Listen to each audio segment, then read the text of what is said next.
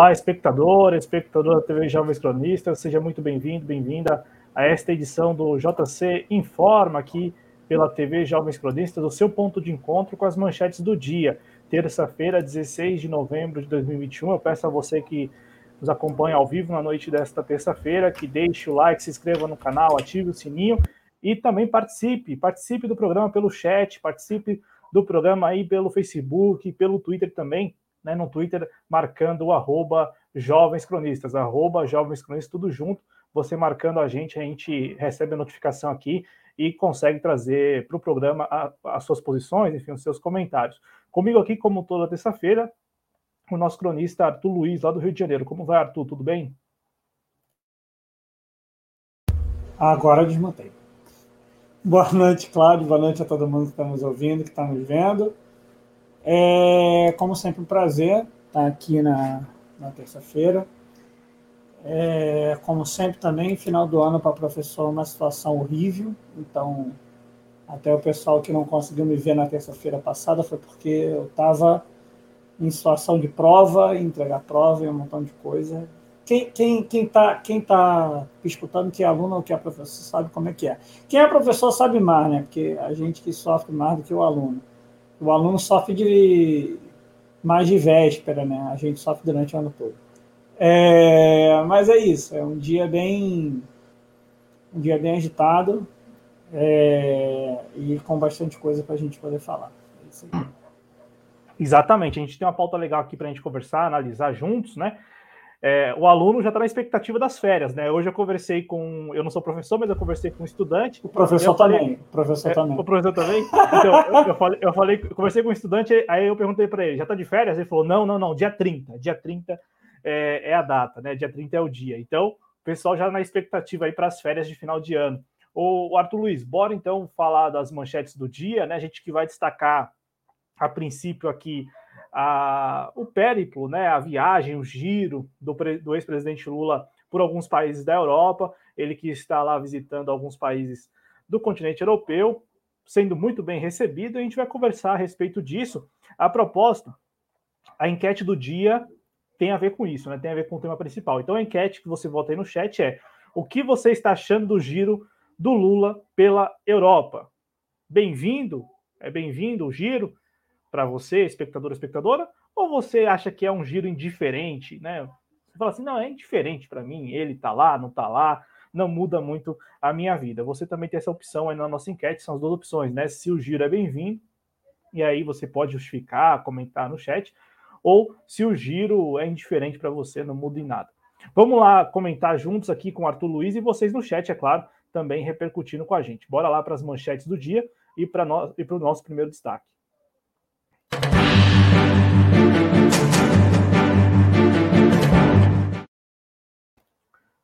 Pois é isso, ó, o Lula ontem discursou no Parlamento Europeu, ele até foi perguntado antes do discurso, né, antes da participação dele lá numa conferência sobre a América Latina, promovida pelo Bloco Social Democrata do Parlamento Europeu, né, por eurodeputados, né, são os deputados eleitos ali nos países para é, comporem lá o Parlamento Europeu. Antes de discursar, o Lula foi perguntado sobre o Geraldo Alckmin, Arthur Luiz, né? A gente tem acompanhado nas últimas semanas todas as especulações, e não, não são meras especulações em torno dessa possibilidade de uma chapa é, para a presidência da República composta é, composta pelo ex-presidente Lula e também pelo ex-governador de São Paulo, Geraldo Alckmin, que ainda está no PSDB, mas está aí prestes a deixar o partido, não sabe ainda se para o PSD de dado ou para o PSB de bola.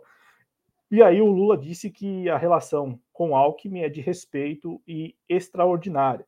O ex-presidente participou de um evento, como eu disse, sobre a América Latina no Parlamento Europeu, com sede, lá na Bélgica. Né? Em entrevista, ele falou sobre a possibilidade de ter o ex-governador como candidato a vice. O Lula, o Arthur Luiz, já passou pela Alemanha, ontem esteve na Bélgica e hoje já está na França. Né? Ele fica provavelmente hoje e amanhã na França e eu acho que já amanhã à tarde, noite, ele segue para a Espanha, que é o último país né, aí deste, deste giro do ex-presidente Lula lá pela Europa. Arthur Luiz, que leitura você faz deste giro, desta viagem do ex-presidente Lula? E o que, na sua avaliação, o ex-presidente Lula busca indo a estes países e se encontrando com lideranças locais destes países? Na Alemanha, o, ex-presidente se encontrou, além de se encontrar com lideranças sindicalistas também, né, de, de sindicatos, ele também teve ali um encontro, uma audiência com o próximo premier da Alemanha, né, o Olaf Scholz, e ontem na Bélgica, no Parlamento Europeu, vários, vários eurodeputados. É bom comentar isso rapidinho, é, eurodeputados do Bloco Social Democrata, tá, gente? Não dava ali toda a composição do Parlamento Europeu, né? E, e hoje ele participando de, de um evento também no Instituto é, de Ciências Sociais lá na França, em Paris, e amanhã deve receber um prêmio. Então é mais ou menos este o roteiro, a agenda que, que você está vendo dessa visita e o que, que você acha que o Lula espera com esse giro? Bem, é, eu acho que primeiro a gente tem que contextualizar e depois a gente analisar o discurso para a gente conseguir entender melhor a situação. É, a conversa do Lula foi devido à a, conferência de alto nível da América Latina, que foi definida para ser feita na, é, lá no Parlamento Europeu, é a partir de uma conversa com, né, como você falou, o bloco, o bloco social democrata. É, então, você não tinha somente o Lula, você tinha quase todas as lideranças da América Latina presentes é, no local, que estavam fazendo um discurso que parece que, ao meu entender, é uma coisa totalmente coerente, né? Como um estadista e como um representante do maior partido de esquerda que nós temos no Brasil, e querendo ou não, um dos únicos governos que conseguiu criar uma certa organização e uma certa colaboração entre o bloco do Mercosul, é, o Lula conseguiu é, fazer algo que era esperado. Logo no início do seu discurso, o primeiro agradecimento dele é ao Rafael Correia, reforçando é, o, os absurdos que fizeram contra o Rafael Correia, é, a perseguição que ele tem sofrido no país. É, e não é à toa que o Lula escolhe é, é, o Rafael Correia e escolhe relembrar do caso específico do Rafael Correia. Por óbvio e lógico, é, logo após a presença do Sérgio Moro e o que o Lula sofreu é de se esperar que o Lula reforce esse tipo de discurso e lembrar de toda a situação dos golpes é, ocorridos na América Latina. Então eu acho isso muito bom, porque mostra de fato que se espera de um governante estadista, de um estadista de fato, tentando criar algum tipo de coalizão com os blocos, com o bloco europeu mais alinhado à social-democracia, e parece que aquela tentativa antiga de criar uma maior interação é, política e econômica esse bloco, né, entre esse bloco, mas de uma forma de criar um bloco de, de oposição, de fato, ao que ocorreu é, antagonicamente com esses, é, com esses partidos do mundo afora. Que o bloco é, reacionário de direita mesmo que não tenha se organizado em si, porque não tem essa capacidade, mas se apresentou como uma, como uma resposta internacional de forma organizada. Tanto que o partido é, da Alemanha, que é claramente nazista, né, que é a opção para a Alemanha, é, quer dizer, no caso neonazista, é, só não se alinha com o Bolsonaro por um único problema que é a questão ambiental. É, mas se não fosse por isso, teriam conversas muito mais acaloradas, não é à toa né, a presença de alguns deputados, alguns representantes desse partido aqui no Brasil que vieram conversar com o Bolsonaro, a relação do Trump de outros partidos é, por fora aí é, na Europa também. É, dito isso, é, uma das falas do Lula foi bem interessante pelo, pela questão de que o Lula apresentou um discurso anti-imperialista, fez a defesa novamente da autodeterminação dos povos, é, o que mostra é, qual vai ser é, o direcionamento do discurso é, de política externa brasileira, que sempre foi de fato esse, que nós, quer dizer, sempre foi de fato esse durante os governos petistas, né? Durante os governos do PSDB, a gente sabe muito bem como é que foi. É, é, mas a questão é, que mais me toca é que o Lula fez novamente um discurso de união do Mercosul, é, reconstrução do Mercosul, de união da Unasul, de reconstrução da Unasul. É, isso mostra novamente a tendência que o governo do PT tentou fazer durante a época que estava crescendo, principalmente com o BRICS, que era mais ou menos fazer aquela, é, aquela relação que a China cria com a maior é, parte dos países que estão é, em desenvolvimento, né? se tornar um país que faça uma defesa é, de governos é, locais, que tenha uma relação é, um pouco mais dialética com esses países e que não tenha uma interação intervencionista, né? diferentemente como você vê o bloco é, o bloco composto pelo, pelos Estados Unidos, pela Alemanha, é, com, com o governo é, conservador da Angela Merkel, né, no caso. É, então, mostra muito bem o que o Lula decidiu apresentar, e o Lula apresentou de fato que ele tem de escolha, que é novamente tentar construir uma América Latina mais unida. Isso é muito bom, porque isso, mostra, é, isso é uma das falhas que nós temos atualmente. Eu não posso culpar somente o Bolsonaro por essa questão, porque não é só o Bolsonaro, para mim, isso na minha visão, dá culpa de uma unificação no Mercosul, da Unasul, de qualquer é, tentativa de um bloco sul-americano porque os governos é, ditos progressistas que nós temos, que têm essa capacidade para fazer essa relação, conseguem fazer declarações que são desastrosas. Isso lembra da declaração do Fernandes, daquela situação de que eles vieram de barco da Europa, fazendo menção né, ao, ao Brasil e a, e a outros países lá do, é, locais né, do, da, do, da América Latina, né? mostrando que esses governos não conseguem ter uma capacidade de unificação do bloco é, do Mercosul. E o Brasil, como tem uma economia muito pujante, muito forte, muito é, com uma capacidade de interferência muito grande, principalmente na questão também dos BRICS, porque é o país do Mercosul que tinha relação nesse Banco Mundial de investimento e desenvolvimento é, mundial, né? Era o único ali presente. Então, parece que o Lula mostra novamente o que quer apresentar é, para o mundo. Quer apresentar um estadista, mas que tem uma visão da América do Sul, com uma centralidade na América do Sul, e que tenta ver a Europa de pé, não tenta ver a Europa é, como é que eu vou falar, de joelhos, né? É, conversa com a Europa de pé a pé. É interessante é, porque é algo necessário, principalmente na questão de que muitos problemas que nós estamos tendo é devido à nossa péssima, para não usar outros adjetivos, relação internacional é, que nós temos.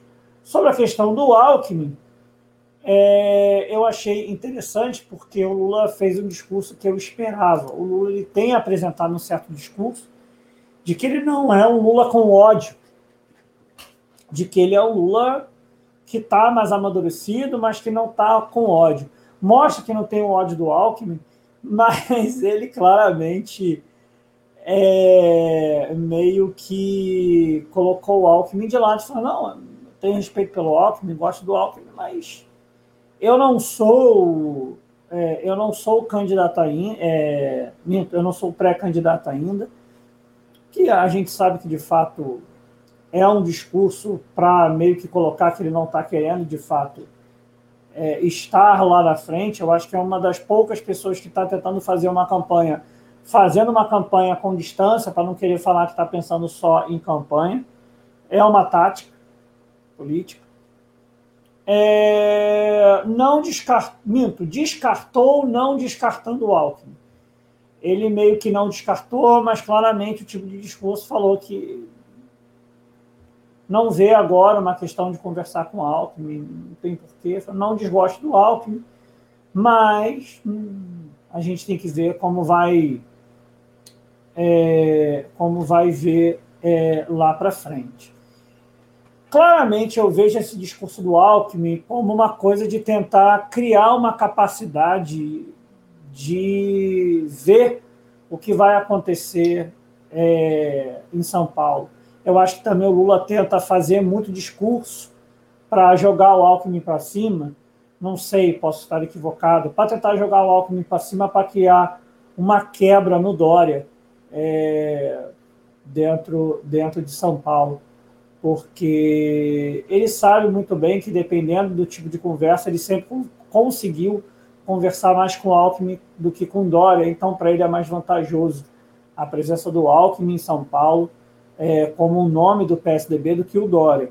É um nome mais complicado, é o marqueteiro, tem aquelas coisas específicas do, do, do, do Dória que podem ser mais lesivos na época da campanha.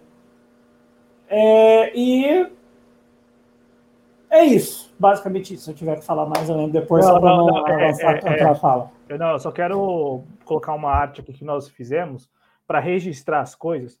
Vamos lá, abre aspas para o presidente Lula, né? Deixa eu ver se eu coloquei aqui a certa, se é, se é esta mesmo, se não é esta, eu peço desculpas a vocês. Mas é, é esta mesmo, né? Sobre o Alckmin, a relação do, do Lula com o Alckmin. Tá aí, ó. Perfeito, é, é isso aí mesmo. Tá aqui, agora sim. É, vamos lá. Abre aspas. Eu tenho uma. Quando ele foi perguntado né, sobre o Geraldo Alckmin, eu tenho uma extraordinária relação de respeito com o Alckmin. Eu fui presidente quando ele foi governador. Nós conversamos muito. Não há nada que aconteceu entre eu e Alckmin que não possa ser reconciliado. Então, são estas as palavras do ex-presidente Lula em entrevista coletiva ontem lá no Parlamento Europeu, na Bélgica. O Lula disse isso, tá? E aí, Arthur, eu tenho visto aqui já no chat reações, né? É do Adriano Garcia, que é nosso editor responsável, é, falando: olha, o Lula falou em reconciliação. Mas é isso Adriano, mesmo. Antes o Adriano até escreveu assim: ó, ele, que ele, o Adriano, está embas, embasbacado que o Lula teve a chance de rechaçar totalmente a aliança com o Alckmin, não rechaçou. Eu te pergunto, o, deixa eu ver se alguém mais escreveu aqui algo a respeito. É, é, ah, tá. Não tem aqui, não tem aqui nenhuma outra reação a respeito disso. Ah, tem aqui, ó. O Marcelo ainda falando, Marcelo. Marcelo Vargas dos Santos falando que corre a boca miúda, que o objetivo é pôr Alckmin para governar e o Lula seria um chanceler de luxo. Ô, Arthur, o que, que você pensa? Assim, sendo é, muito, muito objetivo mesmo, assim. É, o que, que você pensa? Idealizam muito a respeito do Lula? Porque, por exemplo, o discurso dele eu já ouvi em outras oportunidades. Idealiza o Lula de todos os lados. É, sabe, romantizam. Sim. É, é porque eu, eu, já escutei esse discurso do Lula há muito tempo. Há, há muito tempo que eu escuto esse discurso do Lula, que é, vai na linha de sempre dele, de quando está lá na Europa, ele, de agradar, né? De agradar. Em outras palavras, de agradar. Ele disse isso ao Kennedy Alencar, por exemplo. Ao Kennedy Alencar, o Lula soltou que o Biden é um sopro de democracia no mundo. Mas na mesma entrevista, ele falou que cabe aos Estados Unidos acabarem com o bloqueio econômico sobre Cuba e Venezuela. Na mesma entrevista, na mesma entrevista aí que o Sim. Lula fala que o, Esse é o Biden, é, ele, ele diz que cabe aos Estados Unidos é, extinguirem os bloqueios. Na entrevista Sim. ontem, é, também no Parlamento Europeu, ele foi perguntado sobre Cuba, né? Porque havia uma expectativa né, da imprensa. No discurso principal, ele também atacou o, o, os Estados Unidos também nesse próprio discurso, sem ser o do Alckmin o discurso de fato Sim. da Conferência da América Latina. Exato, no discurso. Mas antes da entrevista, ele foi perguntado sobre Cuba, porque a Midiotan ontem e anteontem, e no sábado e na sexta, todos os dias, é, vinha, vinha querendo incutir nas pessoas que haveria manifestações em Cuba ontem. E o governo atuou, proibiu primeiras manifestações, e os, os movimentos pró-revolução foram às casas de quem estava organizando as manifestações contra a revolução para fazer aquelas, aquelas, é, aquelas manifestações de repúdio. Né? Então, em outras palavras, havia uma expectativa que foi frustrada porque não ocorreu nenhuma manifestação em Cuba. Só que ainda assim, Lula foi perguntado. E o Lula falou: Eu não me informei, eu não li jornal hoje, eu vou me informar quando eu voltar para o hotel, quando terminar aqui o evento.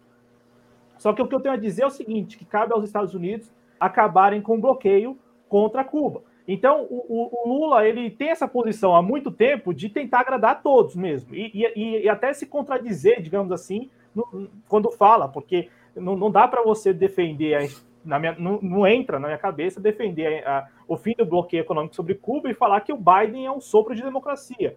Ah, mas é porque ele está falando que antes tinha o Trump. Ah, mas convenhamos, o, o bloqueio contra Cuba seguiu com o Trump, vai seguir com o Biden, vai seguir com o próximo e, e, e assim por diante. Então, eu quero te perguntar: você também acha que muita gente gosta de idealizar coisas sobre o Lula, ou de fato o Lula tem que começar a pensar um pouco mais antes de falar, porque não dá mais, é, no século XXI, 2021, ficar tentando agradar a todos, porque quando você quer agradar a todos, você não agrada a ninguém. É, então, vamos lá. Vamos primeiro entender quem é o Lula historicamente. O Lula é historicamente um sindicalista um sindicalista, historicamente, tem que passar por essas contradições naturais. Qualquer pessoa que passou por um sindicato, principalmente de trabalhadores, consegue entender a relação que o Lula faz. Tem hora que você precisa bater, tem hora que você precisa soprar. Se você só bater, você não consegue dialogar, porque em algum momento você vai ter que dialogar. Principalmente uma questão de uma, de uma política internacional.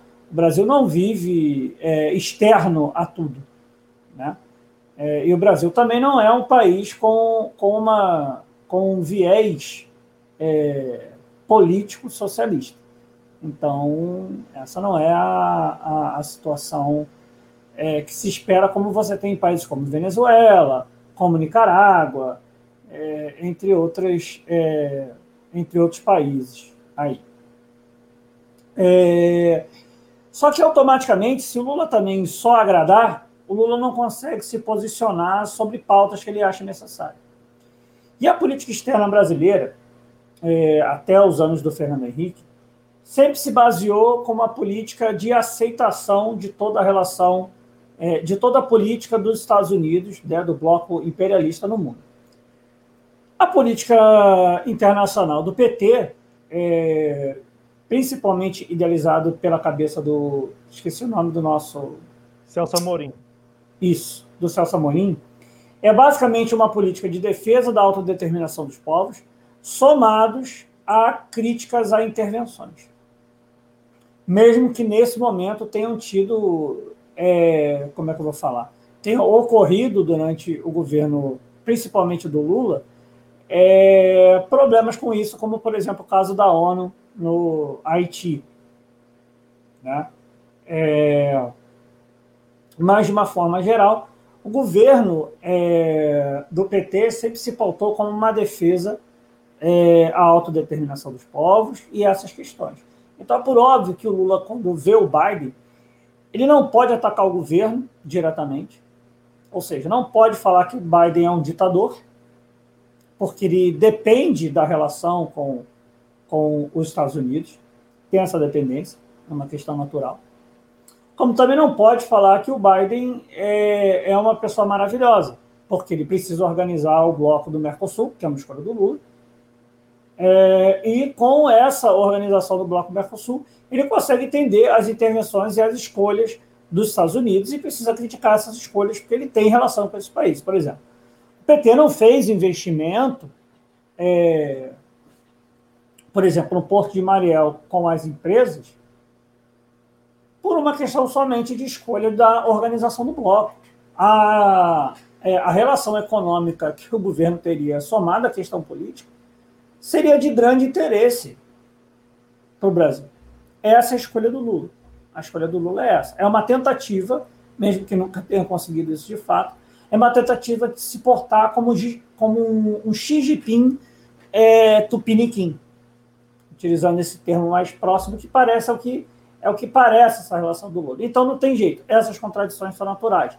E vão ser contradições naturais de qualquer um é, político que queira ascender ao cargo de presidente da República dentro do sistema atual. Se qualquer um decidir, dentro do sistema atual, como presidente, fazer uma crítica é, continuada e forte contra os Estados Unidos, não vai conseguir ter uma capacidade de relação boa com o país. E, querendo ou não, ele tem relação econômica com a gente. Então, você cria problemas econômicos e políticos com isso.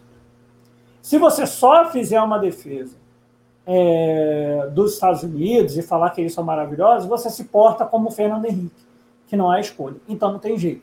Qualquer político brasileiro que se coloque como presidente da República, que queira ter uma capacidade de organização do bloco do Mercosul, da Unasul, e mesmo assim conseguir ter algum tipo de influência na, na Europa e nos Estados Unidos, precisa passar por essas contradições, é natural precisa fazer uma defesa de que não sei quem não é tão ruim, mas ele está fazendo aquilo dali que tem que parar. Isso não pode continuar, porque senão vocês estão sacaneando é, aquela relação.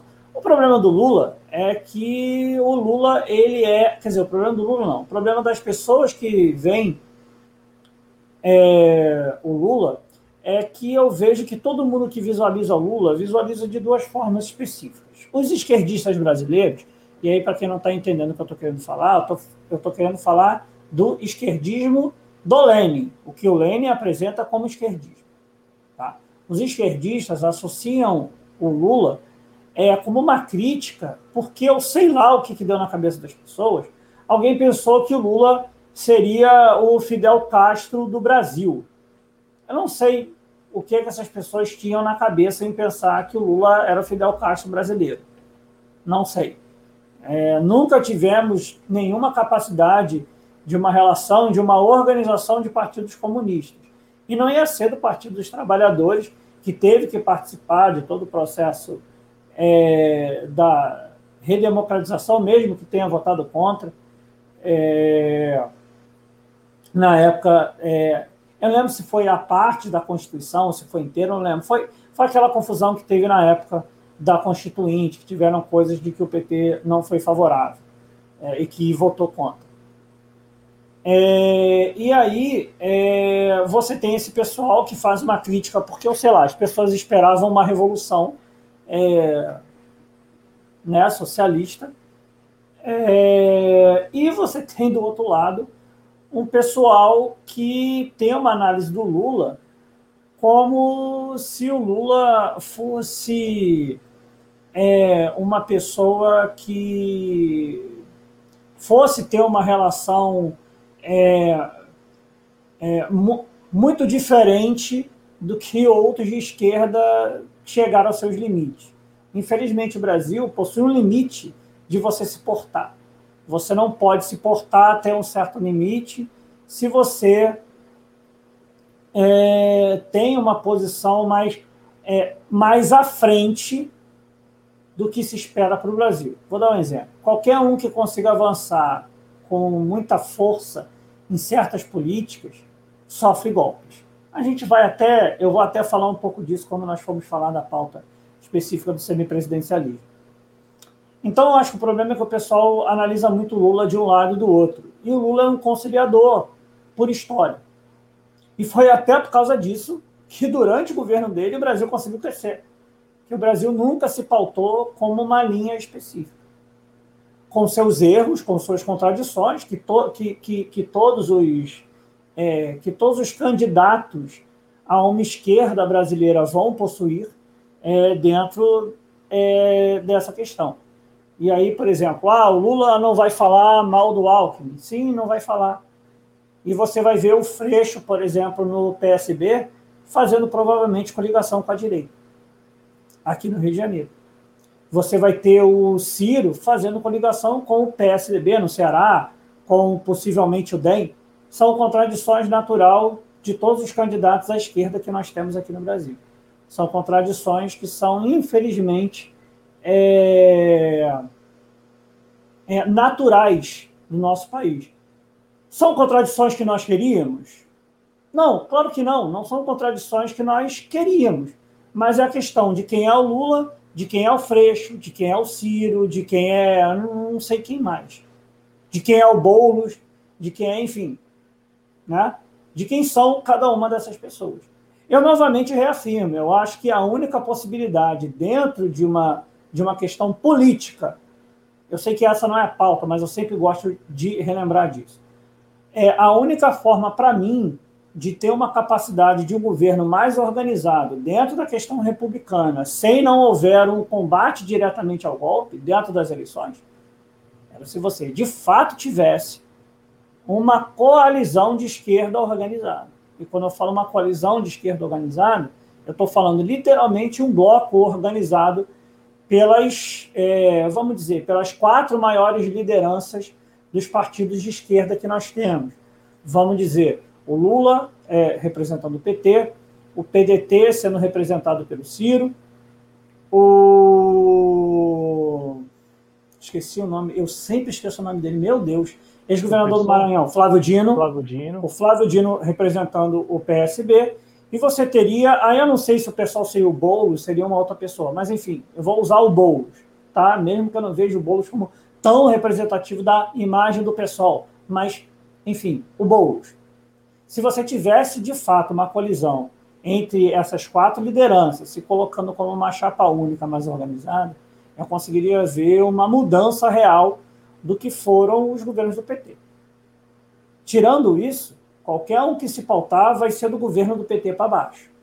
Porque qualquer partido que não tenha uma capacidade de eleger deputados como, como o PT, não tem condição de governar o país sem ter que se vender tudo. O PT vai ter que vender um pouquinho do seu, do seu é, é, da sua proposta para isso. Qualquer um que tiver menos do que o PT vai ter que vender muito mais. A única forma da gente conseguir, talvez, não vender tudo isso seria dessa forma. Eu não vejo. A única coisa que eu carrego de muito bom do Lula foi a porrada que ele deu diretamente sobre o bloco imperialista, sobre a relação de como eles utilizaram muito dinheiro em guerra, mas não utilizam muito dinheiro no combate à fome, reforçou o discurso do combate à fome, de ampliação de políticas econômicas sociais.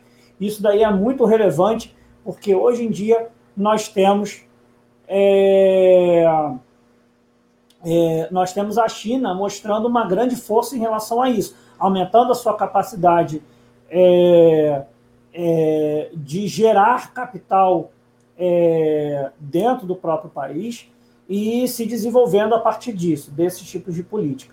E, principalmente na questão de política externa, é a defesa da Unasul e do Mercosul, que, dentre os que eu conheço, o único que faz esse tipo de reforço de forma muito contundente é o Lula mas aí não tem como comparar a maior parte das lideranças que nós temos aqui de esquerda no discurso e presença de política externa como Lula. Foi presidente por oito anos e todas as relações que tem os outros presidentes. Não estou falando que os outros discursos são mal, mas a relação prática que o Lula teve com todas essas lideranças é muito maior do que todas as outras lideranças de esquerda que nós temos. Perfeito. Desculpa se eu me... Não, não é, que, é que nós temos uma, uma pauta hoje até bem cheia e o tempo hoje, a gente vai fazer um tempo aqui um pouco mais razoável. Quero só registrar que eu não faço juízo de valor algum, viu? Até porque, como já disse em outros programas, para mim isso tudo é muito indiferente. Agora, estou é, vendo o Adriano aqui, por exemplo, se manifestar no chat em relação a militantes que. É, militantes do Partido dos Trabalhadores e militantes lulistas que idealizam isto. Não, não, são, não são pessoas de fora do Partido dos Trabalhadores, são pessoas de dentro do Partido dos Trabalhadores que idealizam isso, é, idealizam e romantizam a figura do Lula. E, e, além de idealizar e romantizar, que eu também não vejo problema, o meu problema, às vezes, assim, não é, não é problema, o que eu me incomodo, mas prontamente eu reconheço que cada um tem seu espaço, então, ponto final, é que muita gente aponta o dedo para os outros né? É, sabe, esse negócio de tipo, olha, o, o, o Freixo, como você disse, né? O Freixo vai provavelmente articular, já está se articulando, principalmente no interior do Rio de Janeiro, para contar com o apoio de figuras de partidos da centro-direita e da direita. Olha, o Freixo fazer isso, como eu disse, para mim é indiferente. Agora tem militante que vai ficar no pé, pega no pé, não sei o que, não sei o que, não sei o que. No entanto, no entanto, o Lula, do jeito dele, né? Do jeito dele, que é o jeito de, de sempre, nem, nem desconversa, nem confirma, nem rechaça, nem desmente. Ele deixa aí para as pessoas comentarem, ele não está nem aí para isso. Só que as pessoas estão muito aí para isso, porque trata-se de uma figura, o Geraldo Alckmin. Ah, mas eu não tive nenhum problema com ele. É, mas o Geraldo Alckmin é aquele que governou o estado de São Paulo por mais de um mandato e fez muita coisa contra o serviço público e também, em última instância, ou até em primeira instância, contra a população paulista. Em matéria de, de políticas públicas, né? Ou, não sei nem se seria a melhor classificação. Então, eu, eu entendo, por exemplo, quando as pessoas idealizam ou quando as pessoas criticam. Agora, o que eu não consigo, que eu me incomodo, mas não sei se é um problema, é quando aponta o dedo para o outro sem reconhecer que o seu está fazendo a mesma coisa ou até pior. Né? Exatamente. Né? Já, já, já que você estabeleceu aquela régua. Olha, não pode negociar com ninguém da direita. Se a régua é extra, olha, vamos, olha, olha para dentro de casa antes ninguém de falar do outro. Isso. Antes de, de falar do outro. Até porque eu disse na semana passada aqui, você tem aí, olha só, tem gente que, por exemplo, diz que o PL, para terminar esse blocão aqui sobre essa história do Lula, tem gente que diz que o PL, o PL, que era é, PR, né? PL, e o PP, progressistas, são partidos, digamos, é, digamos não, essas pessoas dizem que são partidos neofascistas, vai, neofascistas, neonazistas, são neo tudo aí. Ou aliados de neofascistas, neonazistas. Aí eu fico pensando, Vamos lá, calma aí. Então quer dizer que o eleitor baiano que votou no Rui Costa, apertou 13 lá na UNE em 2018, ele votou Piauí no também, né? E no Piauí, Piauí também. Piauí no, também. Piauí, no Piauí também. O cara foi lá, votou 13, votou PT. Fez lá o barulho da urna. Ele votou num candidato que tem como é, partido de coligação um partido aliado de um neofascista, de um neonazista, ou um partido. Gente, tem que tem que tomar um pouco mais cuidado com, com as palavras. Se você de fato acredita nisso, você concorda que o eleitor baiano, o eleitor piauiense, o, o eleitor de vários estados do país foi lá, votou num partido de esquerda, ou time de esquerda, e é, com ele é, estava ali um partido neo, alguma coisa apoiando, né? Então, acho que, como eu disse, para mim isso é tudo muito indiferente, mas quem Sim. leva isso muito a sério e considera que isso, ó, não faz sentido algum, é inaceitável, eu sempre defendi isso. Venha a público e diga. E diga quando o seu estiver fazendo isso e os outros estiverem fazendo isso. É, então, isso, o que vale para o seu vale para os outros, e o que vale para os outros vale para o seu. Então, se você, se você não concorda, para dar nomes ao, nome aos bois aqui, se você não concorda que o PDT está negociando com o DEM, né, União Brasil, e alguns estados do país, você também não pode aceitar como razoável o ex-presidente Lula ou o Partido dos Trabalhadores, que não é só o ex-presidente Lula, mas também figuras do Partido dos Trabalhadores, negociando, no caso aqui em São Paulo, com uma liderança histórica do PSDB. É, é só porque a régua, você que estabeleceu a régua. Se você não estabelecesse essa régua, você não precisaria, é, no caso, manter é, eu, essa coerência. Eu, eu, ve, eu vejo a situação do Alckmin, eu vou ser sincero, eu não consigo visualizar.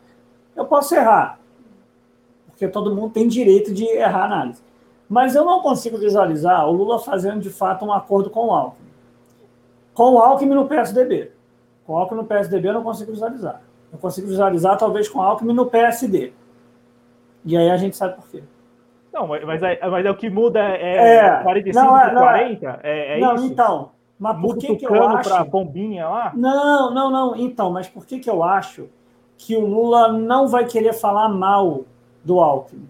Porque eu visualizo para o PT muito mais vantagem em São Paulo. O Alckmin ganhando é, as prévias em São Paulo do que o Dória. Não, mas não está rolando eu acho prévias que o nesse caso. O, o, o, não está rolando não, prévias. Não, não, então, não está rolando prévia agora, mas vai rolar. Não, ele, discurso... vai, ele, vai, sair do partido, desculpa de interromper, mas é porque ele vai sair do partido exatamente porque no partido ele nem vai disputar prévias, ele não tem espaço. Sim, ele deve ir para o PSD do, do, do. Mas a questão é, eu visualizo isso porque eu acho que para o Lula é muito mais vantajoso o Alckmin em São Paulo como o candidato da direita do que o Dória. Posso estar equivocado, mas para mim eu acho mais vantajoso jogar o Alckmin como, como candidato da direita de São Paulo, ter o Alckmin como candidato da direita de São Paulo, do que o Dória. Porque retira voto do Dória, retira voto do PSDB e pode reforçar uma outra candidatura né, representante. Mas veremos. É, no caso, é, a gente teria ali uma, uma, uma, uma questão específica disso. É, agora, só para eu poder finalizar, eu entrar na questão do porquê que eu não acho tão complicado essas relações. Mesmo que eu ache, ah, é ruim, é ruim, mas eu acho que todo mundo tenta visualizar essas relações políticas como é, é, dentro de países que são de tamanho de estados.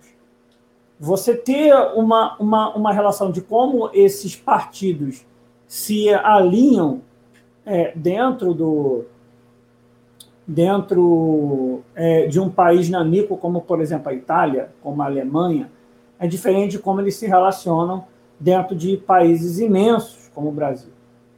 E eu vou dar um exemplo clássico. Nós já tivemos diversos vereadores de esquerda no município do Rio de Janeiro. Diversos. O único vereador que propôs uma porrada de lei que, que reforçou várias políticas para a maior parte da terceira idade, quando eu era pequeno, foi o César Maia. Desculpa, César Maia não, Sérgio Cabral. Então é a questão que também reforça aquilo que eu falei, e que eu falo. Dentro da análise de se fazer a política, não adianta se só se ter discurso. Precisa se ter prática. Quando não se tem uma prática eficiente, essas coisas acontecem. Eu vou novamente lembrar: o PT fez o acordo com é, o Renan Filho. O Renan Filho, durante a pandemia, mandou farmácias que estavam vendendo material acima do, do, do, do preço, pegou todo o material, a Polícia Federal. Eu, não lembro, eu, eu não lembro se foi a Polícia Federal ou se foi a Polícia Militar, se não me engano, foi a Polícia Militar. Foi lá, retirou, multaram a farmácia e levaram para postos de saúde. O Renan Filho.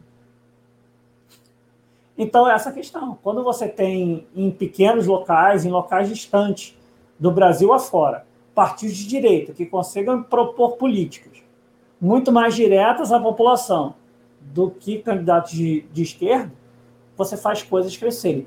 Além da questão no caso do crescimento do é, MDB, que era PMDB, que voltou a MDB, na época da ditadura, sendo, entre aspas, o partido democrático da época. Então, são essas contradições que precisamos de ver no Brasil. O problema é que tem certas pessoas que não conseguem aceitar essas contradições. E aí atacam um candidato específico. Tem gente que ataca o Ciro porque o Ciro está dialogando com a CM Neto, o que é o direito faça e vai fazer talvez um bom governo se conseguir entrar, e enfim, e faz dessa forma. Infelizmente, são contradições que sempre ocorreram no Brasil. Só que tem gente que idealiza muito demais, esperando ou um governo, ou, ou um governo é, revolucionário, ou critica porque achava que o governo ia ser revolucionário, ou critica porque fala que o governo tem que ser revolucionário. O governo nunca vai ser revolucionário sendo eleito pelas urnas, pelo amor de Deus. Exatamente. Arthur Luiz, nosso cronista no Rio de Janeiro. Vou passar aqui rapidamente no chat para a gente registrar as participações e, na sequência, seguir com o programa. O Dico Rock está lá no Facebook mandando oi, Lula, medalha de ouro. Ele sempre manda esse comentário. Um abraço pro Dico. Um abraço pro Barba Dialética, o Daniel Faleiros, em sexta-feira. Sexta-feira tem pelas barbas aqui, em 19 de novembro, véspera de, de, dia de manifestação pelo Brasil, de manifestações e tal. Barba Dialética aqui às. Se não for às 10, vai ser às 10 e meia. Se não for às 10 e meia, vai ser às 11 horas da noite. Vai ser nessa faixa aí. Fiquem atentos aqui no canal, se inscrevam, ativem o sininho e tal. Agradecer a professora Ana Gisele Garcia, que está aqui com a gente. Muitíssimo obrigado. Lembrando que o canal dela é este mesmo aí, ó, Ana Gisele Garcia. Você procura encontra. O Marcelo Vargas está aqui com a gente, né? Ele disse que não vota nessa enquete porque não tem a opção ridículo. Então, é, Marcelo, só tem duas opções. A opção, a primeira opção é bem-vindo, né? O giro bem-vindo, e o segundo, a segunda opção é indiferente. Então, tem essas duas opções. Se não quiser votar, né, paciência. Agradeço aí o prestígio da audiência. Ah, o Leandro Ferrari, nosso membro, está aqui com a gente. Boa noite, valeu, valeu, Leandro.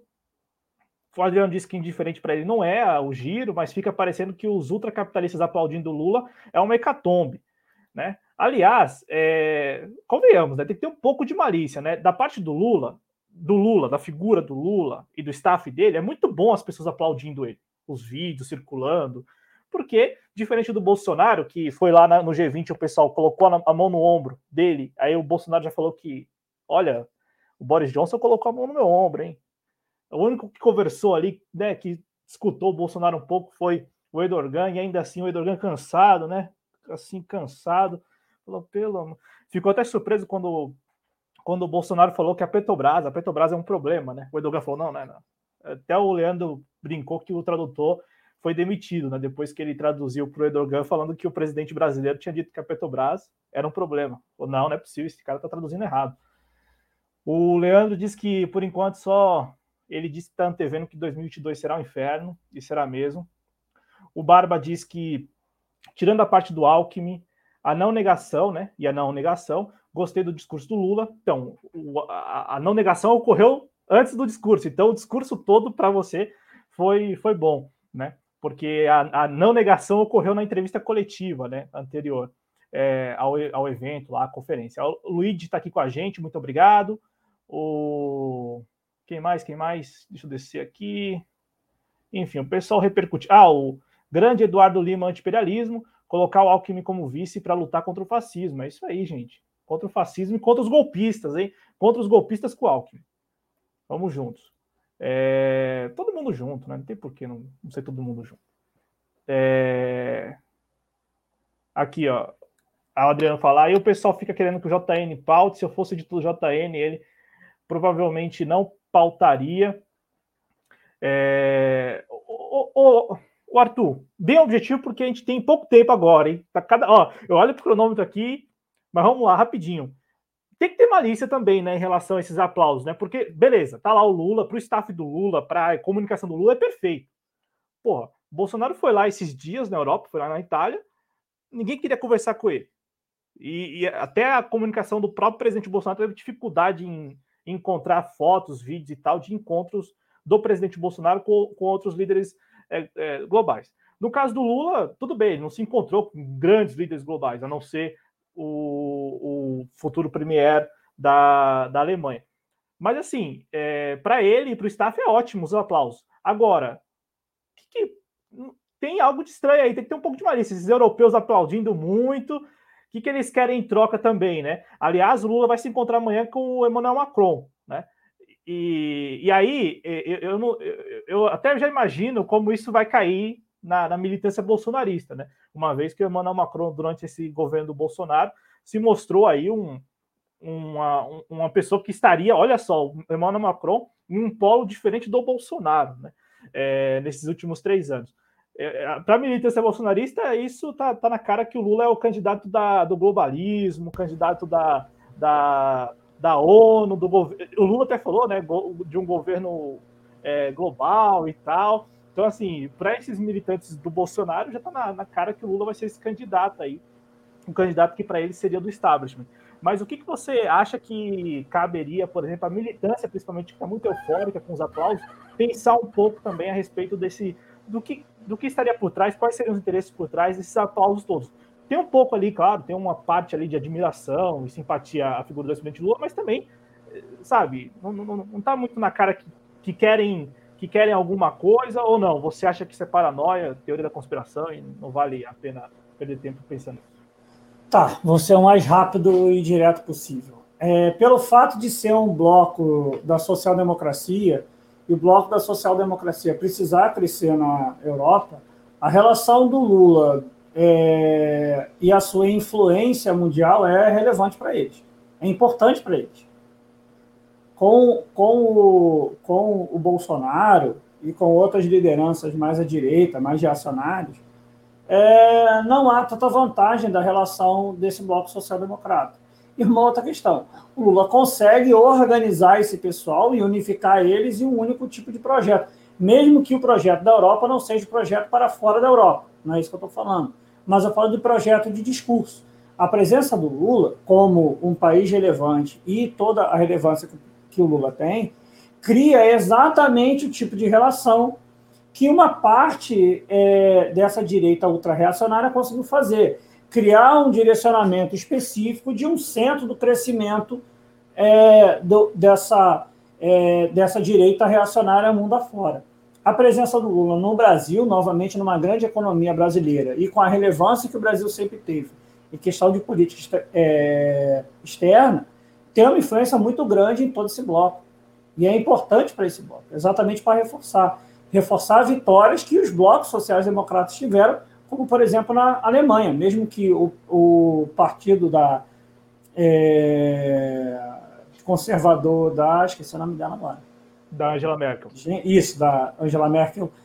É, esteja presente no governo, mas não tem a maioria das bancadas. A maioria das bancadas é da parte social-democrata.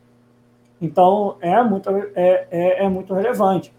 É, eu acho triste que certas pessoas analisam como ridículo, é, porque é um possível candidato a presidente de uma esquerda que tem uma influência muito grande lá fora. Se outros não têm grande influência lá fora, paciência, eu não posso fazer nada. Agora, a gente não pode analisar como ridículo a presença de um ex-presidente nosso, que foi de uma época muito vitoriosa do Brasil, é, ser associado à sua presença e bater palmas em uma é, conferência da América Latina, da América do Sul. Não tinha só o pessoal do Bloco Europeu parabenizando. O Rafael Correia estava lá. Representantes da Argentina estavam lá. Representantes de todos os países da América do Sul estavam lá. Se o pessoal acha ridícula a presença do Lula, o seu discurso e a defesa da Unasul, do Mercosul e todo tipo de política, é uma tristeza. Eu analiso como pequenez política, mas aí eu não posso fazer nada. Tem gente que analisa é, essas, é, essas discordâncias políticas dentro da esquerda de um lado a outro como briga é, pessoal. Eu analiso como política real. Política real não é feita assim, mas infelizmente tem gente que faz política com fígado. O Lula faz política com a cabeça, e é por isso que ele consegue ganhar muito mais do que muita gente. Ó, aqui do chat o Barba te elogiou, viu, Arthur? Só para você agradecer ele aqui, então. Valeu, Barba. Ó, Tamo junto. Esse, esse rapaz é muito bom, tá aqui. Ó, rap...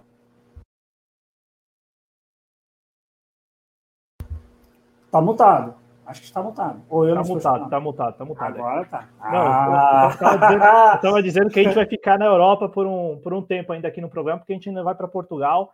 O pessoal tá lá em Portugal, lá festejando, todo mundo é, Bunda Lelê em Lisboa. Vamos rapidinho só registrar umas imagens do Lula, algumas fotos, né, dos encontros aí do Lula e tal. Tá aí o, o ex-presidente Lula com a Anne Hidalgo, né, que é prefeita de Paris, isto hoje. Aí uma foto do presidente Lula com o Olaf Scholz, que é o futuro premier, né, tá em negociação e tal, mas tudo indica que será o premier alemão. O Lula agora há pouco lá na sede do Instituto Sciences Po, em Paris, na, na França. Então, o Lula aí nesse seu giro pela Europa, né? O Lula que está lá na Europa. Pode ser que, sei lá, que se vai participar do, das manifestações de, de sábado. Cláudio, uma coisa rápida que eu esqueci de falar. É, o Marcelo, ele tem conversado comigo, a gente vai trazer umas coisas legais para poder apresentar e dar um beijo para o Marcelo, que eu não posso esquecer é, de ter a presença do Marcelo aqui. Eu não mandar um beijo para ele.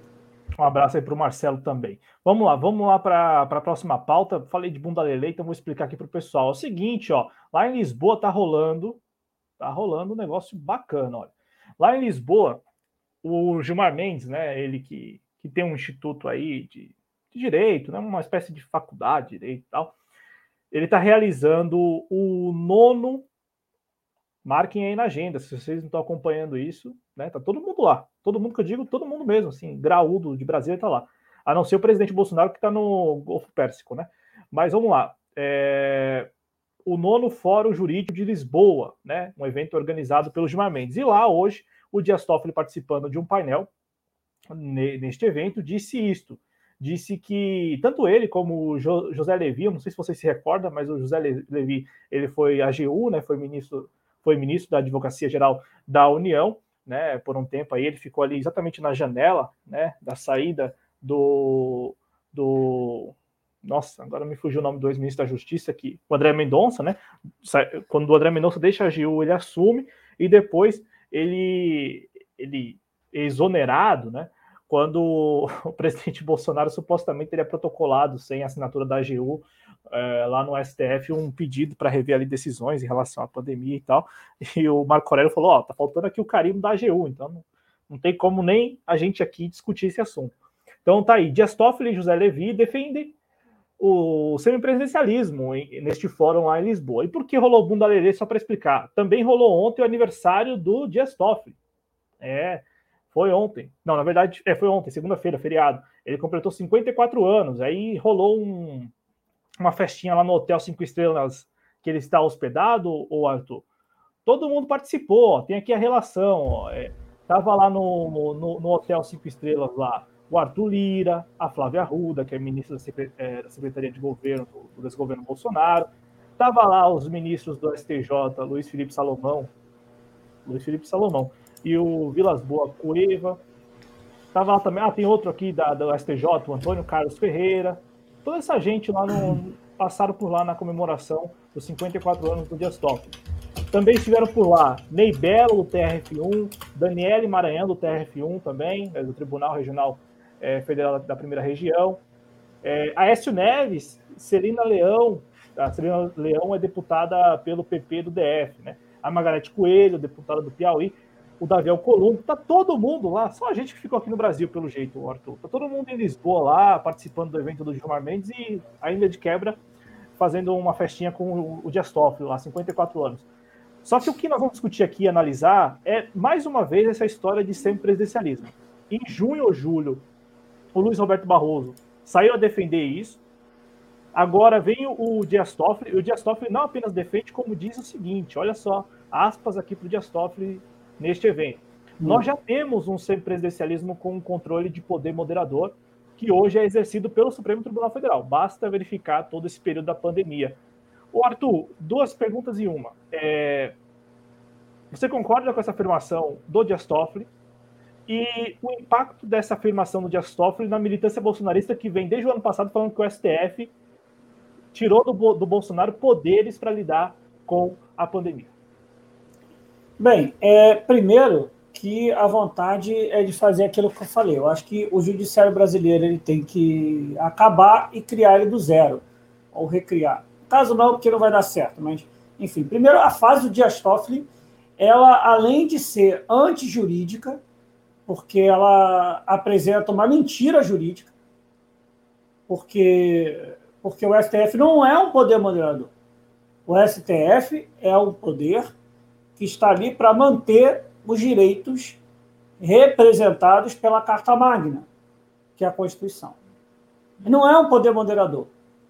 Se tiver uma, uma, uma, uma, uma briga entre dois poderes, legislativo e executivo, o STF não é um poder moderador. Ele não é um, um, um vó de Minerva. Mesmo que ele goste de se comportar assim. E aí o Dias Toffoli ainda, aí, aí, aí fica aquela questão. Ou é burrice jurídica, pô, tá falando que o Dias Toffoli é burro? Cara, me desculpa, pelo que ele falou aí, se ele falou isso, querendo dar um, um outro significado, aí eu posso não chamar ele de burro. Mas se ele deu fazendo defesa jurídica disso, ele é burro. Ou ele não tem capacidade jurídica nenhuma. Porque o que o STF fez não foi se apresentar como, como poder moderador. Foi o STF reforçar o que está representado e escrito na Constituição. Ele não foi um poder moderador, ele falou: ó, o que está escrito na Constituição é que a Constituição coloca que a responsabilidade é concomitante. São dos dois. E quando eu tenho essa questão, algumas definições específicas são definidas pelos municípios e dependendo do âmbito do Estado, dependendo do âmbito da nação. A nação não pode criar uma interferência totalmente generalizada para o que quer que seja, sem fazer uma análise do que cada, é, do que cada é, estado está sofrendo, do que cada município está sofrendo. Agora, entra a segunda questão. O STF gosta de se portar como poder, como poder moderador? Gosta, gosta pra caramba. Quer que eu dê um exemplo como que ele gostou de se portar como, como um poder moderador? Até então, o STF não fez nada nada da questão jurídica atacando o Bolsonaro. E fica até meio bambo com certas coisas do Bolsonaro. Quanto a Dilma, ninguém teve nenhuma vergonha de poder se posicionar sobre diversas coisas. Por quê? Eu vou falar só uma nota específica. É 22 de julho de 2015. Dilma veta reajuste de até 78,6% do salário do judiciário. Está aí o poder moderador. O poder moderador está a partir daí. A partir de que o judiciário só quer saber de dinheiro, o judiciário só quer saber de poder, o judiciário não quer saber de nada do povo e se porta dessa forma. E aí, para mim, desculpa, a questão do Dias Toffoli é uma fala mentirosa, ignorante sobre o quesito jurídico,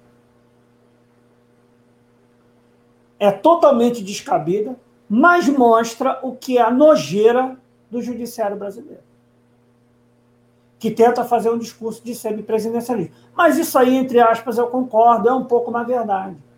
A gente vive um pouco no semipresidencialismo porque eu posso abrir um processo de impeachment somente por uma escolha política, sem ter nenhuma compro... Ah, é uma questão jurídica política. Não, é uma questão política, não é uma questão jurídica.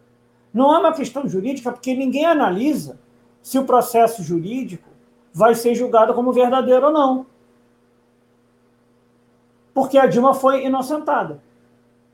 Então significa que tem que voltar atrás? Não, né? Então, uma questão só política. Vivemos, sim, entre aspas, um semipresidencialismo. Só que a gente vive no semipresidencialismo porque nós estamos numa crise específica de um presidente que não consegue dialogar, que não consegue fazer aquilo que a gente falou lá antes. Quando nós tínhamos, por exemplo, o Lula e até o Fernando Henrique, conseguiam fazer diálogos. E conseguiam ter um certo tipo de interação saudável entre o poder executivo e o poder legislativo. Agora, todo mundo faz esse tipo de discurso porque o Bolsonaro não tem uma relação sadia com, com, com o poder é, legislativo. Muito mais porque o Bolsonaro cria muito mais confusão para o poder legislativo do que outra coisa. Porque, por exemplo, se o Bolsonaro não falasse tanta asneira, o parlamento já teria andado na época com o Rodrigo Maia com todas as reformas. Já teria andado as reformas demoraram a andar por causa do Bolsonaro. Essa é a questão. O problema é que a escolha agora do semipresidencialismo é por uma questão específica. É por uma questão de que a gente tem hoje em dia um judiciário que quer fazer uma defesa de uma linha política neoliberal. E essa política neoliberal está alinhada especificamente com o Bolsonaro e outros. O problema é que o Bolsonaro tem tanta fala reacionária que atrapalha o avanço da pauta neoliberal, e isso é um entrave para certas pessoas que beijam o pé de qualquer neoliberal, como, por exemplo, o seu Barroso, que se formou na UERJ e sempre defendeu a privatização da UERJ.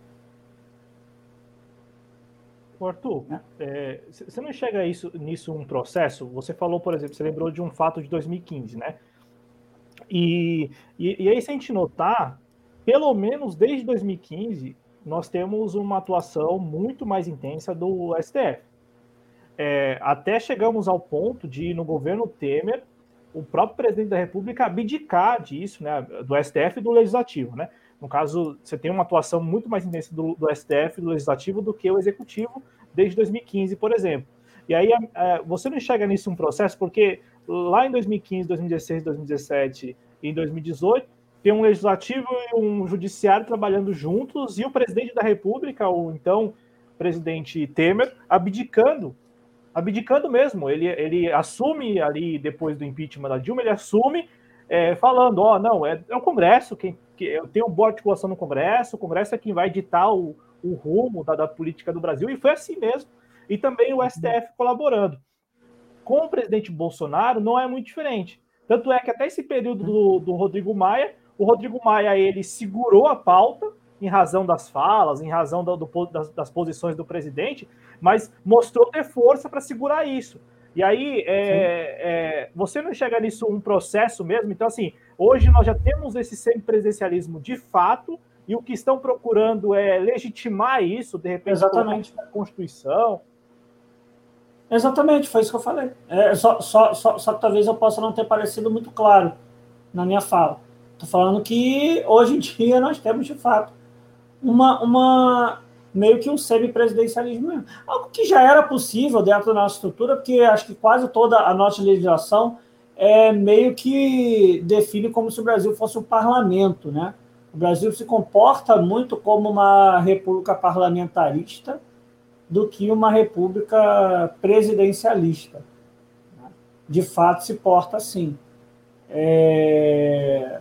Mas essa situação, é, o judiciário brasileiro é isso, e que agora fazer com que o, com que o semipresidencialismo seja oficial, já que não conseguiram, na época, emplacar o parlamentarismo, quando colocaram para votar e o povo escolheu o presidencialismo, é essa questão. É, o Brasil vive uma questão de que, historicamente, nós estamos muito mais alinhados ao presidencialismo do que ao parlamentarismo, mesmo que a nossa Constituição e todas as regras elas meio que foram criadas idealizando uma estrutura é, parlamentarista.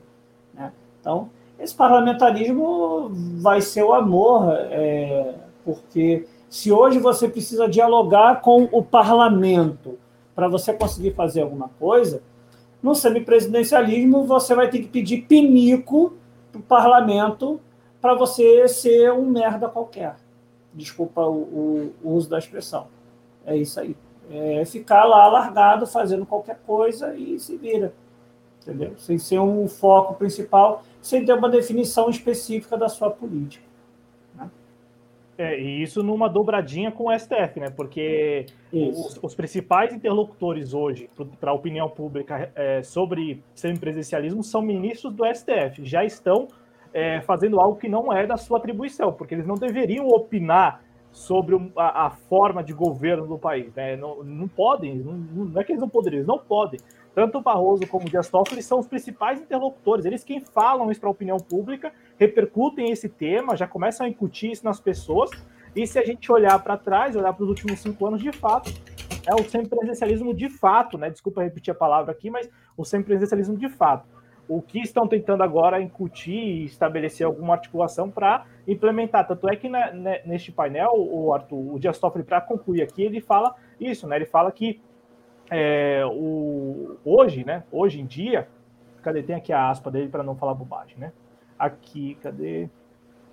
É, o Dias Toffoli disse que hoje, né? Na, na atual, aqui, ó, é, tá aqui, cadê? Ele, ah, perdão, perdão, foi o José Levi, né? Que foi outro que participou desse painel. Ele disse assim: é, pergunto eu por que não tentar isso no Brasil sobre a parlamentarização, sobretudo no Brasil de hoje onde, sem nenhuma dúvida, o centro da política já é o parlamento, como é próprio de uma democracia representativa, né? E, e aí ele segue falando aqui que é natural que seja assim, por que não formalizar a parlamentarização do modelo, ou a sua semi-parlamentarização, ou um semipresidencialismo, porque é, já é, em alguma medida, praticada, né? E aí reconhecendo a... Porque quem fez o comentário de que o poder, hoje o STF, poder moderador, foi o ministro do STF, não foi nem o José Levi foi o ministro do STF, Dias Toffoli, que, como disse, comemorou ontem 54 anos. Algo a acrescentar a respeito dessa manchete, Arthur? Fique à vontade. Só um complemento muito rápido na fala do Adriano, que ele colocou, estão querendo ir para o poder político, querem ampliar a mamata. Então, por incrível que pareça, é ao contrário. Se eles forem para o poder político, eles não conseguem ampliar a sua mamata. Como assim? Por incrível que pareça, no parlamento, com, com, é, com conversa, com diálogo, eu não lembro específico se, o, se, se ela foi implementada, se não me engano, pelo Lindbergh ou foi pela Glaze Hoffman, mas se não me engano foi da Glaze Hoffman, que acabou com o 14 e 15 salário de parlamentar federal. Então, com o diálogo, o PT conseguiu emplacar o fim do 14 e 15 salário dos deputados federais. Ou seja, dentro do parlamento, você sendo governo, você consegue dialogar para você acabar com o privilégio presente do parlamento. Quando a Dilma vetou um aumento, vetou um aumento, ela não vetou um, um auxílio, ela não acabou com o auxílio, ela vetou um aumento de salário. O judiciário pouco se importou. o judiciário, continuando sendo o poder judiciário, tem muito mais poder de barganhar mamata do que estando no poder é, parlamentar. E como disse o Marcelo, que a mamata do judiciário é surrealmente superior à dos outros poderes. Exatamente, só lembrar que o Luiz, o Luiz Fux ficou cinco anos sentado no, no auxílio moradia de juízes, procuradores, promotores, todo mundo, do judiciário e também do Ministério Público, né? O, o louco, o louco, Arthur. É, o presidente está aqui no chat, hein? Então fala baixo agora, que o presidente está aqui no chat, hein? E ele deixou um ponto final aqui, que eu acho que ele quer, quer, quer acabar com a nossa conversa. Falou que é um ponto final na nossa conversa. Mas não, não sem antes falar do Bolsonaro, é claro, né? Só registrar, é, por enquanto, uma parcial da nossa enquete. Nossa enquete é a respeito da, do giro do Lula pela Europa, né? E aí, por enquanto, está levando a melhor a resposta bem-vindo. Né? O que você está achando do giro do Lula pela Europa? 60% dos nossos espectadores que responderam à enquete colocaram que o giro é bem-vindo. O giro é bem-vindo. E 40% que o giro é indiferente, não muda em nada na vida das, das pessoas. Vamos lá falar do Bolsonaro, já que o presidente está aqui no, no chat, né? Vamos, vamos falar do Bolsonaro rapidão aqui, o, Arthur, porque lá no Bahrein, o Bolsonaro que está lá, né? Tá viajando. Tá todo mundo, tô falando só, só restou a gente aqui. É, o último que sair apaga a luz. É, é, isso, porque não tem mais ninguém. O Bolsonaro está no Golfo Pérsico. O pessoal tá lá em Lisboa, lá curtindo o, o evento do Gilmar Mendes. Então, só. Ah, tem o Hamilton Mourão, né? E o, o, Sérgio Moro fazendo campanha, né? Indo no Incó, foi no Bial já, tá em plena campanha aí. Bolsonaro disse que pretende dar aumento para todos os servidores, sem exceção, via PEC do calote. Segundo o presidente, a categoria não teve reajuste e também vem sofrendo com a alta da inflação. Ele é o presidente da República, tá? Então, se não teve reajuste é porque ele não quis dar reajuste ou, enfim, decidiu não dar. E a alta da inflação também é responsabilidade do presidente da República, né? Vamos atribuir responsabilidade a quem é de, a quem é de direito. E o Bolsonaro disse o seguinte, o, o Arthur, lá no Bahrein. Ele que foi, tá lá visitando, tá lá, tá dando um rolê, né? Em outras palavras, dando um rolê. É, levou um monte de gente, inclusive, né? Levou o vereador de Belo Horizonte, levou até gente que não tem cargo nenhum no governo, como é o senador, o ex-senador Magno Malta, né? É, e, e, aí ele disse o seguinte, o, o Arthur, a respeito da, da PEC do, do calote. A inflação, abre aspas, presidente, a inflação chegou a dois dígitos. Ele é analista, né? Porque ele não é presidente, ele é analista. Ele falou: peraí, ó. A inflação chegou a dois dígitos. Conversei com o ministro Paulo Guedes e, em passando a PEC do calote, tem que ter um pequeno espaço para dar algum reajuste. Não é o que eles, servidores, merecem, mas é o que nós podemos dar. É, é possível, Arthur, você que vem falando bastante da PEC do calote, é, é possível, só que será que na escala de prioridades ali, o, o, os recursos que de repente é, é, vão dar um alívio no orçamento ano que vem a partir da PEC do calote serão usados mesmo para dar reajuste a servidor público? Você, você acredita nessa promessa do presidente? Cara, parece conversa de pirâmide, né? Ó, é, entra aí sete que vocês vão ganhar um dinheirozinho bom aí. É, cara, o presidente está começando a prometer mundos e fundos para todo mundo, né? O problema é que, tipo assim, tá, é bastante dinheiro, 91 é, bi é muito dinheiro. Cara, então, é muito dinheiro, só que só o Bolsa Família vai consumir o quê? É 40 e pouco que vai consumir? Não, 50, se, né? Se for 400, é 50 60, né? 50, é, 50, então vai sobrar 40 para 40 não dá para dividir para tanta gente assim. Cara, é, é, é a questão. O Bolsonaro está desesperado, é, precisa, e aí eu vejo ele, ele com muita preocupação no Moro, é, porque o Moro retira uma parte do, do, do voto do Bolsonaro, eu vejo retirando uma boa parte do voto do Bolsonaro. É, agora, ele está precisando prometer muita coisa para muita gente. E não tem como prometer muita coisa para muita gente. Porque não dá. A cabra não tem tanta teta assim para poder dar para bezerro. Não tem, não tem. Né, minto, para bezerro não. Para cabrito. Não tem, não tem tanta teta assim. É, até tem teta, mas tem teta que já está reservada já. Igual quando chega em restaurante, você vê aquela mesa boa, a mesa boa já está reservada. Você não vai sentar na mesa boa, pô. A mesa boa tu vai chegar já está reservada, pô. Tu vai pegar aquela mesa lá do canto, ruim, do lado do cara que está cantando, que ninguém quer ficar. Tu vai pegar essa mesa, pô. Tu não vai pegar a mesa bonitinha, toda organizadinha e tal. Tu vai pegar a mesa ruim, né? Então, assim, é, é, é, é muito cabrito que precisa. E aí, eu não tô, eu não tô, eu não tô sacaneando os servidores. Eu concordo que os servidores precisam de aumento. Agora, assim, é muito mais fácil criar uma política para controlar a inflação, porque a inflação não é uma, não é uma inflação oriunda por consumo, então é uma inflação que dá para ser controlada de certas formas. Só que a questão é que o governo falou que ia fazer é, não, a gente vai fazer nada de intervenção no mercado. É nada de intervenção no mercado para vender tudo lá para fora. Mas aí, quando quer reclamar de um McDonald's que faz, a, que, que, que faz o banheiro individual, aí o pessoal quer cair em cima. Ou seja, é controle do mercado até onde eu gosto de controlar o mercado. Eu gosto de controlar o mercado nos costumes. Aí tudo bem. Agora, controlar o mercado em questão de no, de, do pessoal não ter direito, que não sei o que lá. É, não, aí pode deixar tudo liberado. O pessoal pode não ter aumento, pode ter não sei o que lá, aí acaba entrando nessa situação. Pessoa que ia conseguir manter uma certa aprovação, não tem, porque é o que é a questão. Quando começa é, sendo anti-status quo, a gente até consegue cair é, sem estar num governo horrível. Ou seja, se você tiver um Ciro, um Lula, qualquer outro, consegue cair sem o governo estar tá, é, horrível. Agora, sendo pró-status quo, quando o pessoal começa a sentir fome, o pessoal descamba do outro lado, não tem jeito. Não tem jeito. Não dá para sustentar por muito tempo. A farsa do, do, do, do combate à corrupção, a farsa de todo esse discurso cai nesses momentos. Essa questão está desesperado, só que eu não vejo ter é, fundo para tudo isso. Vai ter que dar fundo para algumas coisas, vai ter que usar dinheiro para outras questões específicas.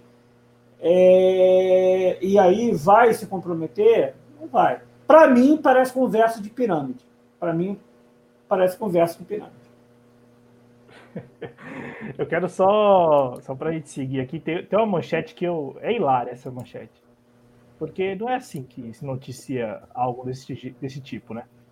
É, eu, eu, li isso e não acreditei. A manchete, ó. Magno Malta é visto em Dubai com Bolsonaro e internautas criticam comitiva. Além do ex-senador, estão no Oriente Médio o vereador Nicolas Ferreira, do, né, de Belo Horizonte, e o desembargador Marcelo Burraten, né, que é do TJ do Rio. Ele é desembargador, não é ex-desembargador, é desembargador. É assim mesmo, eu tô falando, tá todo mundo fora do Brasil, não tem mais ninguém aqui. Só a gente. E os brasileiros que estão passando fome, né?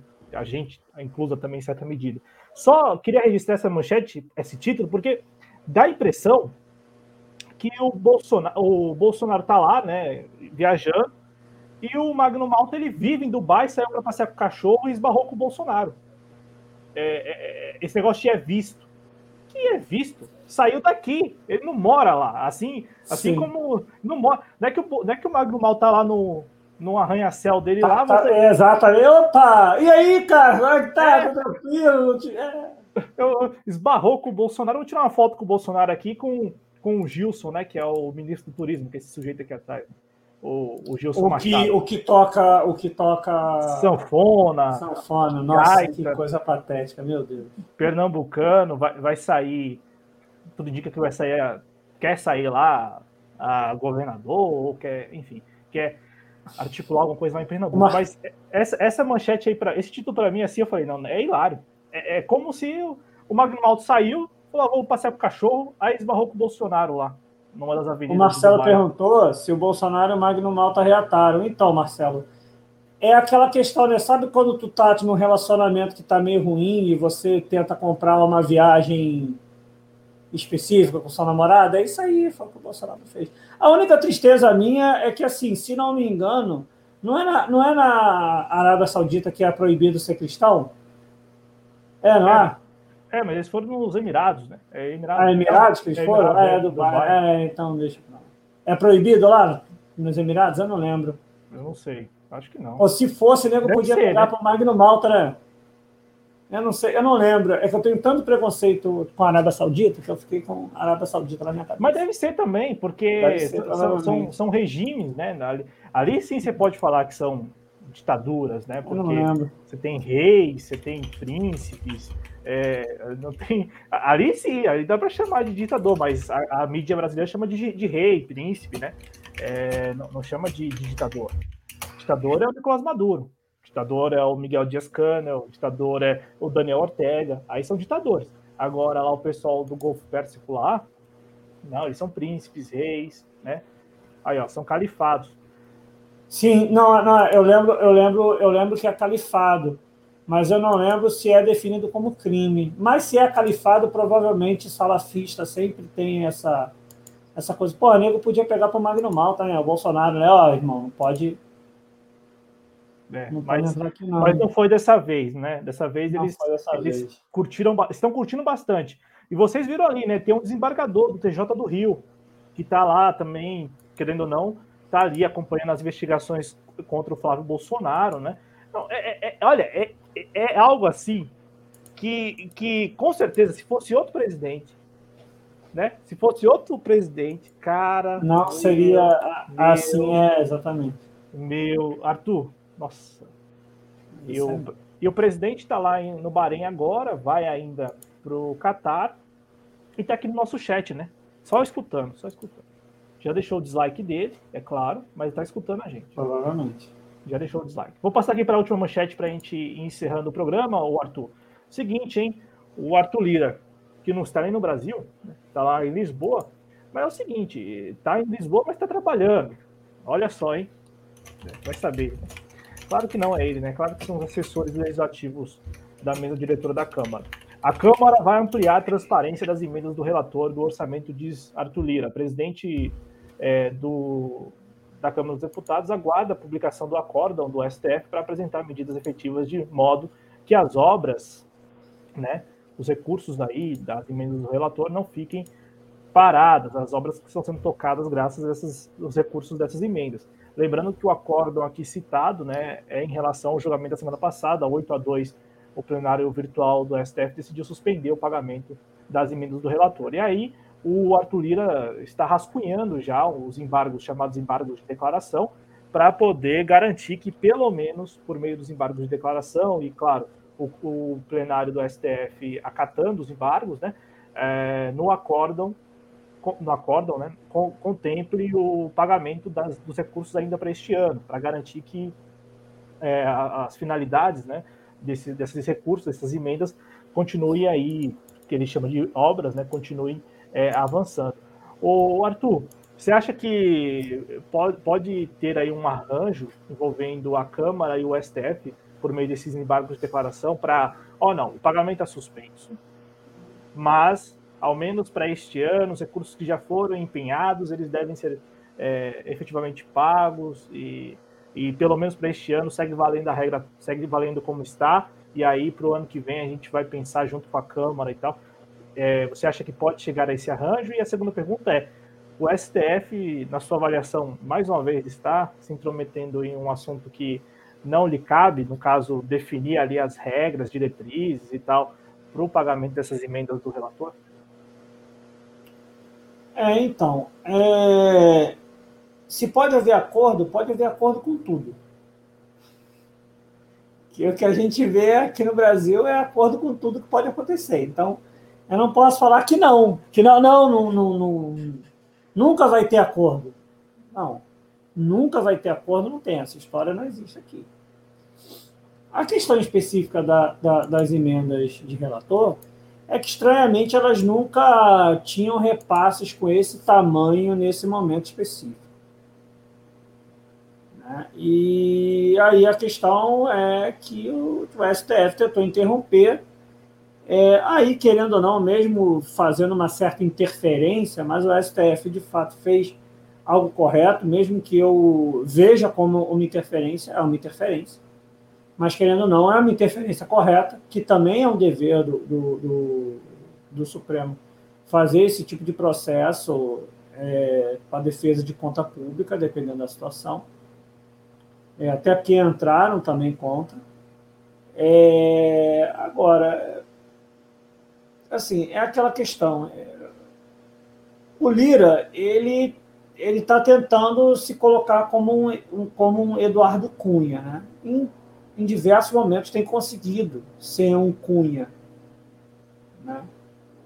Agora, como foi tão descarada a situação das emendas, é, parece que essa situação, eu acho que ela vai se desenrolar melhor quando ela ficar mais tempo distante da mídia. Pode esperar aí que daqui a umas duas semanas alguma coisa vai acontecer, isso já vai estar mais sumido da mídia e isso vai se desenrolar de alguma forma. Não sei de qual forma especificamente. Mas é, é uma situação complicada, porque são emendas que, de certa forma, são necessárias, mas colocaram de uma forma bem estranha, com um volume e com uma distribuição também estranha é, ou seja, claramente tendo relação com o voto para a PEC. Né? E agora o pessoal que aceitou está querendo seu pagamento de volta é, para fazer esse tipo de política. É, a tristeza é que as emendas parlamentares, as, é, no caso das emendas de, é, de relator também, são emendas necessárias para o desenvolvimento de política pública local o problema é que o pessoal descambou a um nível tanto que criou essa confusão generalizada. E eu, sinceramente, não tenho uma. Como é que eu vou falar? Eu não tenho uma posição específica do caso, porque eu acho que o Supremo não está tão errado na questão. O problema é que é uma emenda que também é necessária para fazer política em certos locais. Eu sei que alguma. É óbvio que parte delas vai ser utilizada de uma outra forma.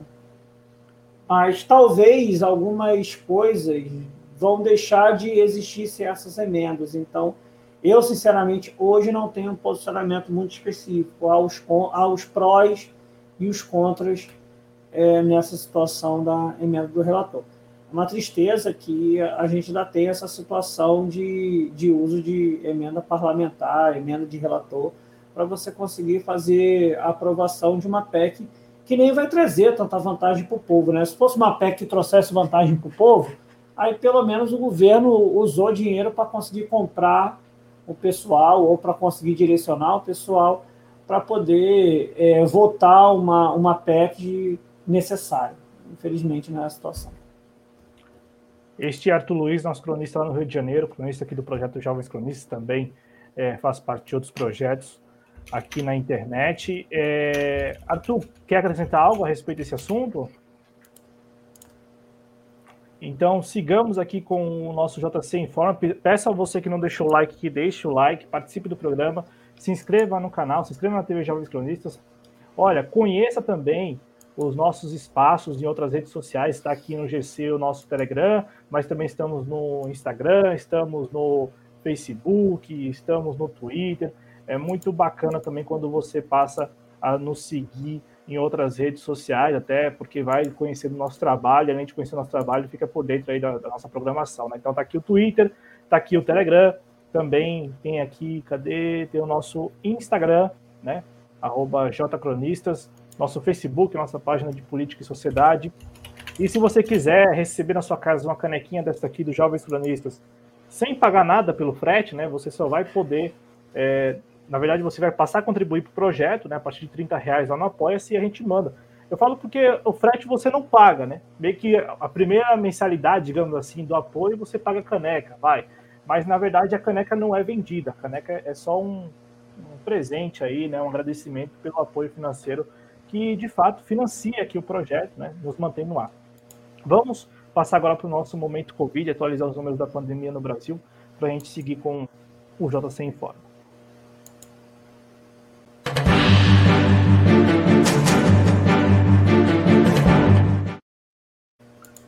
Bom, números na tela para você aí, né? Números, vidas, pessoas, brasileiros e brasileiras. O Brasil registra 21.965.684 casos confirmados de Covid-19, 4.918 registrados nas últimas 24 horas, lembrando que ontem foi feriado e tal, né? Em relação aos números, aí sim, né, ao número aqui de brasileiros e brasileiras perdidos para a Covid-19, já deixando de pronto aqui a nossa solidariedade, né, compartilhando toda a nossa solidariedade, as nossas sinceras condolências para as famílias das 611.478 pessoas mortas por Covid-19 no Brasil, 132 óbitos registrados de ontem para hoje, Arthur Luiz. É... Eu estava tentando ver se eu estava mutado, né? Aquela situação. É, felizmente, é, estamos no final daquele, daquele top 10, que eu sempre utilizava o termo do top 10, né? Nós somos hoje o décimo país em número de mortes total. É muito feliz a gente conseguir ver é, o Brasil, é, mesmo com todos os problemas, conseguir ser um país que vacina bastante e que, com isso, é um país que conseguiu passar é, pela onda com muitas mortes. Né? A gente não pode esquecer é, nunca é, desses mais de 600 mil mortes.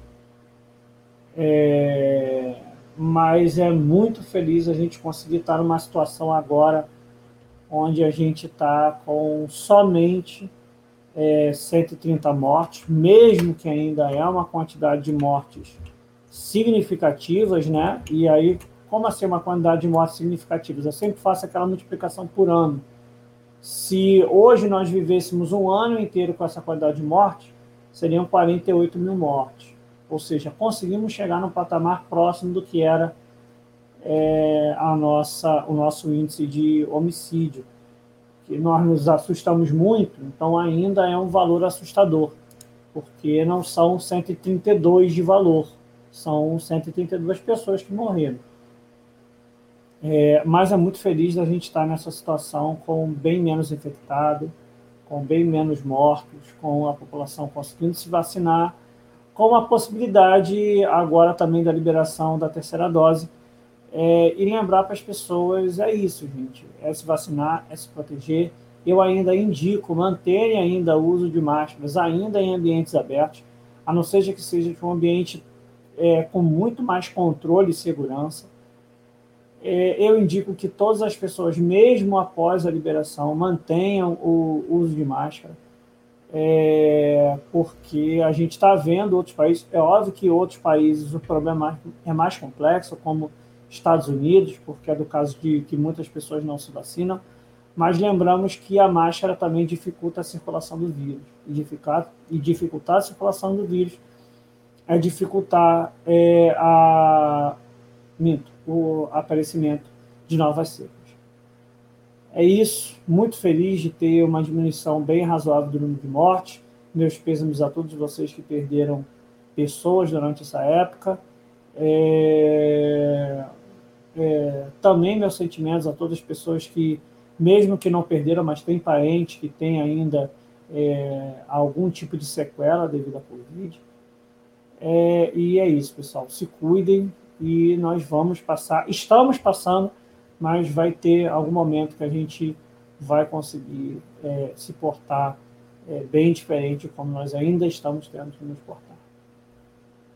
É isso aí. Arthur Luiz, muitíssimo obrigado viu, pela sua participação, também pelos seus esclarecimentos, pela sua opinião, por ter compartilhado com a gente a sua opinião e lembrando que toda terça-feira, a princípio, é, se não houver nenhum imprevisto, o Arthur Luiz está aqui no JC em Forma e também aos sábados. Aí sim a gente faz um revezamento, mas tem sábado que tá o Arthur Luiz aqui. Tem, tem programa aí que a gente fez dobradinha, dois, dois sábados quase que seguidos com o Arthur. Então, é o Arthur que na TV já vai participa nas terças e também às vezes no sábado, né, no nosso rodízio, mas toda quinta-feira, né, toda não, acho que na última quinta-feira aqui não, né, mas você pode me corrigir, mas quinta-feira tá lá no Conexão Japeri, do canal. É toda quinta-feira, às 10h30.